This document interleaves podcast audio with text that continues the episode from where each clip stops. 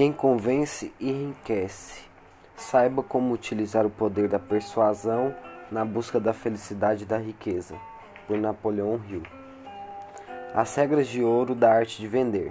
Se você souber se vender, se souber vender para os outros a sua personalidade e o que você oferece, se souber fazer a diversidade trabalhar a seu favor, não contra você, vislumbrar e agarrar as oportunidades cada vez que elas aparecem, e do jeito que aparecem, se seguir as lições de Napoleão Hill mais do que testadas através dos tempos, der cada passo de acordo com as instruções e se inspirar com as histórias reais das pessoas que seguiram esse caminho e colheram essas, então você saberá que quem convence enriquece.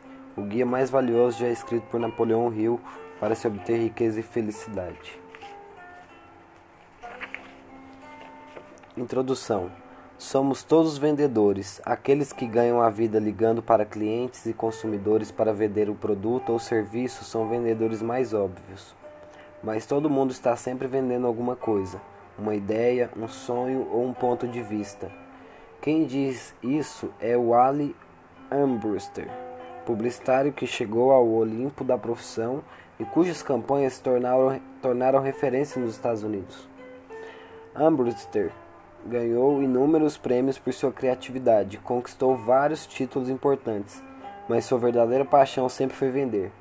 No livro Where Have All the Salesmen Gone? Para onde foram todos os vendedores? Ele escreve um super trabalho de vendas. Penso eu, pertence à categoria das artes. É com certeza uma arte prática, talvez o ponto alto de todas as atividades humanas. Se você não tem nada a vender, diz Ambruster, é bom checar seu pulso, provavelmente você está morto. A persistência compensa. Comecei minha carreira de vendedor aos 6 anos de idade, vendendo jornais na Barra Pesada, que é a zona sul de Chicago.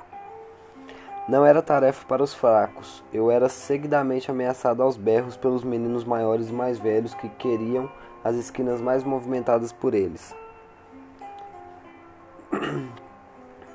Embora não tenha percebido na época, foi lá que compreendi o significado de uma de, das frases favoritas de Napoleão Hill. Toda adversidade traz em si a semente de um benefício equivalente ou maior. A necessidade me ensinou a transformar limões em limonadas. Depois de algumas altercações com os meninos mais velhos, comecei a pensar se não haveria maneira melhor de vender jornais. Perto da esquina onde eu tentava trabalhar e onde vivia tentando, tendo problemas com os concorrentes mais agressivos, funcionava o restaurante Rules. Era uma situação muito assustadora para uma criança de 6 anos, mas entrei e comecei a vender meus jornais. Não demorou muito para o dono me botar para fora, mas eu já havia vendido três exemplares. Quando Rule não estava olhando, entrei de novo e vendi mais um, e ganhei 10 centavos de gorjeta de um cliente simpático que aparentemente gostou da minha determinação. Na terceira vez que entrei, os clientes mandaram o dono me deixar em paz. Ele deixou e só saí depois de vender todos os jornais. No dia seguinte, voltei a Rules e ele voltou a me acompanhar até a porta. Mas como continuei retornando, ele simplesmente ergueu as mãos para o céu e disse exasperado: De que adianta? Com o tempo acabamos nos tornando grandes amigos e eu vendia meus jornais normalmente no restaurante dele. Essa experiência me ensinou que quando você se propõe a vender certa quantidade de alguma coisa, isso é possível. A única maneira de se atingir uma meta é fixá-la para si mesmo e não desistir até conseguir. Essa lição foi reforçada continuamente ao longo da minha vida. Usei as técnicas que aprendi vendendo jornais para começar a carreira no ramo de seguros. Comecei a vender apólices de seguros de acidente por acidente. Quando eu estava prestes a ingressar no ensino médio, minha mãe entrou nesse ramo empenhando os dois únicos diamantes que tinham para abrir uma companhia de seguros em Detroit. Eu fazia o ensino médio em Chicago e passava as férias de verão com ela. Foi lá que comecei a desenvolver minhas técnicas de venda. No primeiro dia de emprego, estudei a apólice que em breve venderia aos insuspeitos clientes de Detroit. A ordem era fazer a ronda no edifício do Jimmy Bank, batendo em todas as salas menos a de administração do condomínio. No começo eu estava mais do que um pouquinho nervoso, mas lembrei da regra que impus a mim mesmo quando criança. Quando se dispuser quando se dispuser a fazer alguma coisa, não volte até ter feito. Muita gente me deu conselho pelo caminho, alguns bons, outros apenas bem intencionados. E com esses conselhos e minha própria experiência, aos poucos fui desenvolvendo um sistema que nunca me deixou na mão. Antes de mais nada, fui até onde os clientes potenciais estavam. Eu trabalhava em grandes edifícios onde era possível visitar o dobro de clientes na metade do tempo. Uma técnica que eu aprendera aos seis anos de idade, vendendo jornais no Rules. É claro que eu sentia medo e insegurança. Eu era um adolescente abordando empresários de sucesso em escritórios chiques. Do lado de fora de um escritório, sem saber quem estava lá dentro, eu procurava motivos para entrar. E como procurava, achava. Eu dizia a mim mesmo: o sucesso só é alcançado por quem tenta.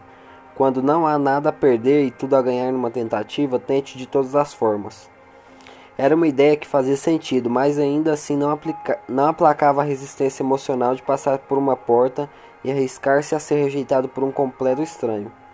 Felizmente para mim, dei de cara com outra fonte de automotivação que uso até hoje. Faça isso agora. Cultivei tanto essas três palavras que elas se tornaram parte inseparável de mim. Todos que me conhecem conhecem essas palavras e provavelmente já me ouviram usá-las mais de uma vez. O valor do entusiasmo. Aprendi mais uma coisa naqueles primeiros tempos: o valor do entusiasmo. Eu sabia que para alguém comprar alguma coisa de mim, eu teria que acreditar no que estava vendendo. Teria que estar convicto de que estava vendendo algo de que a pessoa precisava por um valor justo. Teria que a deixar entusiasmada com meu produto por meio do meu entusiasmo contagiante.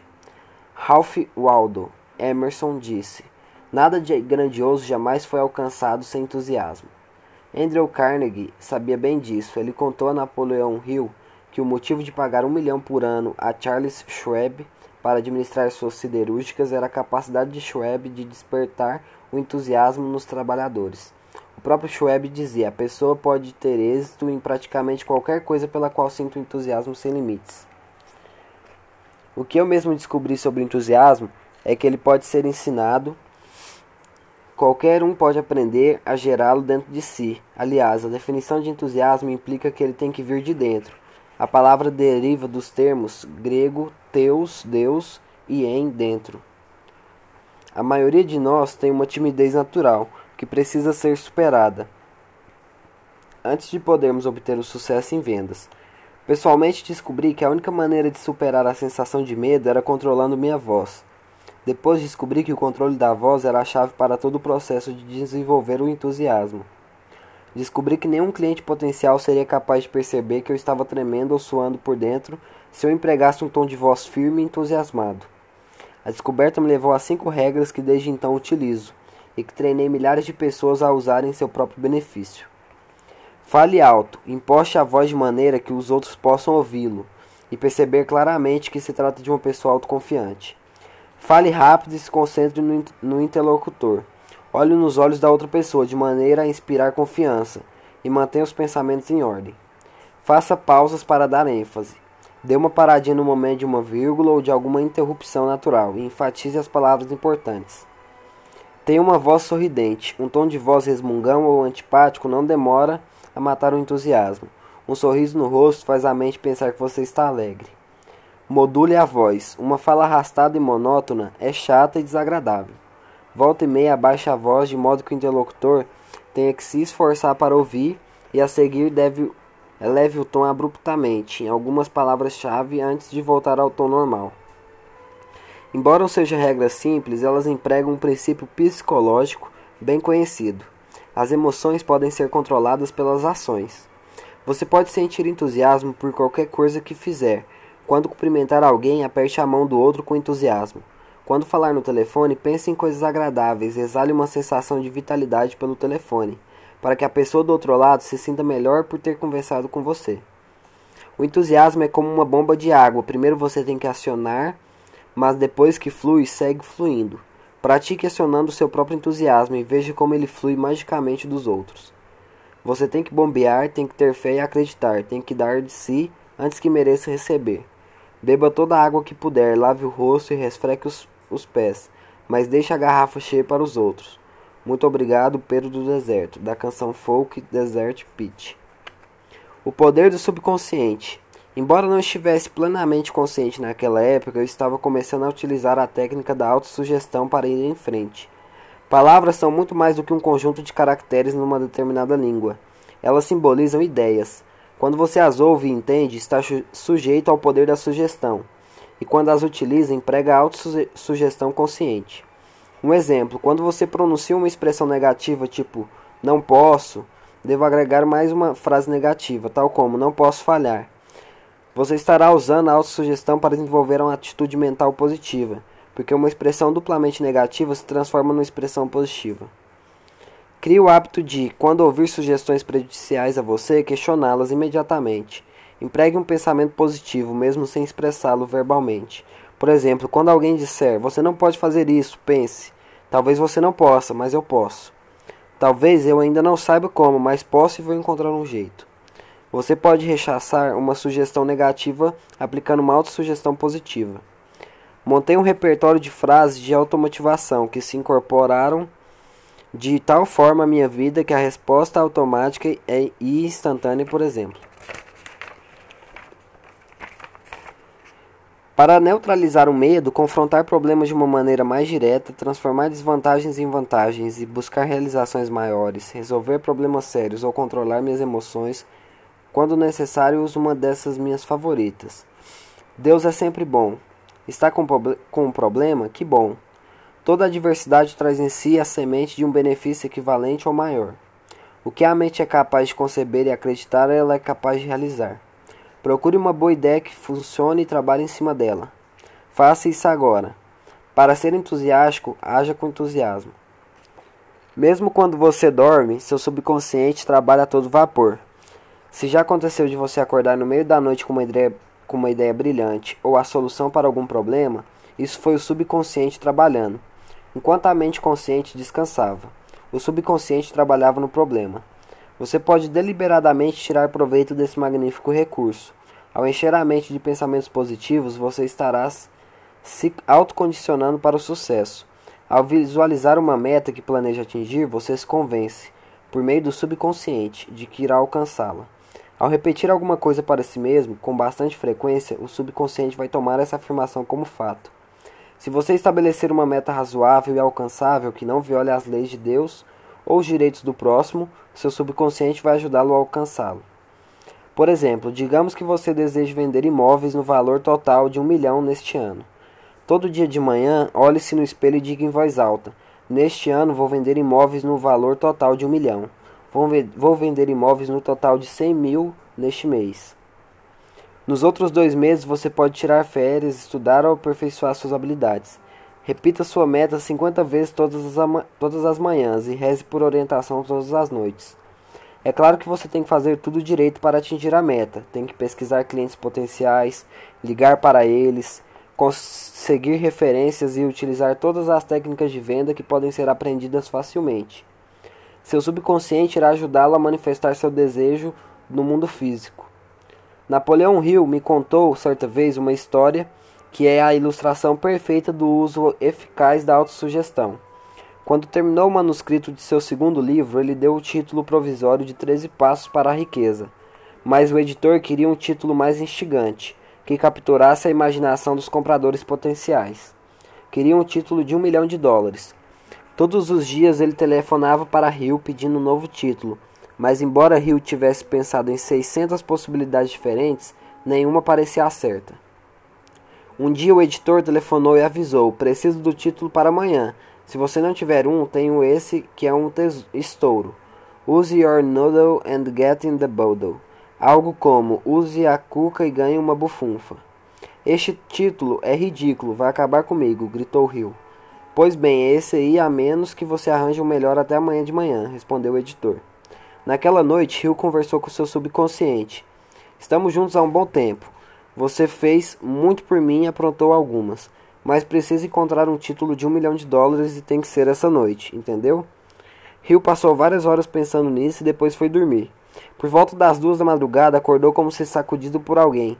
Ao despertar, uma frase brilhava em sua mente. Foi até a máquina de escrever e pôs a frase no papel. Depois agarrou o telefone, ligou para o editor e gritou: já temos nosso título de um milhão de dólares. Ele estava certo. Pense e enriqueça.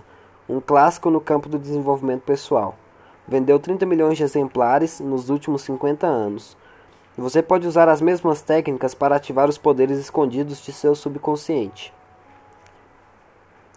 Prepare-se. Para fazer como Napoleão Hill e ativar os poderes que lhe estão disponíveis, você deve estar, antes de tudo, preparado para aceitar e aplicar as informações. Se acreditar que os princípios do sucesso vão atuar a seu favor da mesma maneira que atuaram para os outros, independentemente de suas experiências passadas, da falta de estudo, de seu ambiente ou saúde física, eles vão. No entanto, se você acreditar que está destinado ao fracasso e que não há nada que possa fazer, com certeza vai fracassar. A mente tem um jeito incrível de transpor nossos pensamentos para a realidade física. Se você permitir que sua mente remune pensamentos de fracasso e pobreza, pode ter certeza de que seu destino será esse. Mas se enfocar pensamentos positivos, desenvolver a crença em si mesmo e for em busca de oportunidades, você será um sucesso. Como eu e Napoleão Hill sempre dissemos em nossos escritos, o que a mente é capaz de conceber e acreditar, ela é capaz de realizar. Você é produto de sua hereditariedade, de seu ambiente, corpo físico, de sua mente consciente e subconsciente, da sua experiência em ação e pensamento, sua posição e direção específicas no espaço e no tempo e algo mais, inclusive poderes conhecidos e desconhecidos. Você é a pessoa mais importante no que diz respeito a você e sua vida. Você dispõe de poder potencial para afetar, utilizar, controlar ou harmonizar toda a sua vida, pois é dotado de um cérebro e de um sistema nervoso e com eles poderá desenvolver o hábito de fazer uso daquilo que aprendeu com a mente consciente e afetar com as devidas ações o seu subconsciente.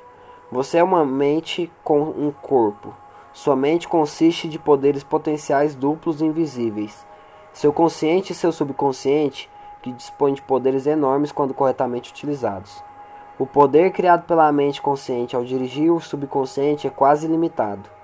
A velha frase conhecimento é poder está correta, apenas em parte. Conhecimento é apenas poder potencial. Só vai se transformar em poder se for utilizado assim como a gasolina no tanque do carro. É apenas um poder potencial até você girar a ignição e utilizá-la. Quando as mentes consciente e subconsciente agem em harmonia, podem afetar, controlar, utilizar ou se harmonizar com todos os poderes conhecidos e desconhecidos. Você pode dobrar sua produtividade com o uso desse poder. Você é capaz de se imaginar realizando o dobro do que normalmente faz no mesmo período de tempo? O que seria preciso? Escreva numa folha de papel: Amanhã eu vou. A seguir, relaxe por 15 minutos e abra sua mente para ideias de como alcançar os objetivos escritos. Anote as ideias à medida que ocorrerem, mas não se preocupe em organizá-las de maneira lógica ou atribuir prioridade. Tente manter aberto o fluxo de ideias, talvez ajude a visualizar portões de lógica na mente. Concentre-se em mantê-los abertos e deixar as ideias emergirem do subconsciente. Se depois de meia hora de livre fluxo de pensamento o papel estiver uma mixórdia de ideias rabiscadas, vá em frente e arrume numa ordem lógica. Se você ainda não chegou à noção de como dobrar sua produtividade, continue tentando. Tem gente que precisa de várias semanas de prática diária até dominar o processo. Eu nunca vou dormir à noite sem antes tirar um tempo para pensar, estudar e planejar. Recomendo fortemente que você também desenvolva esse hábito. Ele é crucial para explorar o máximo suas habilidades.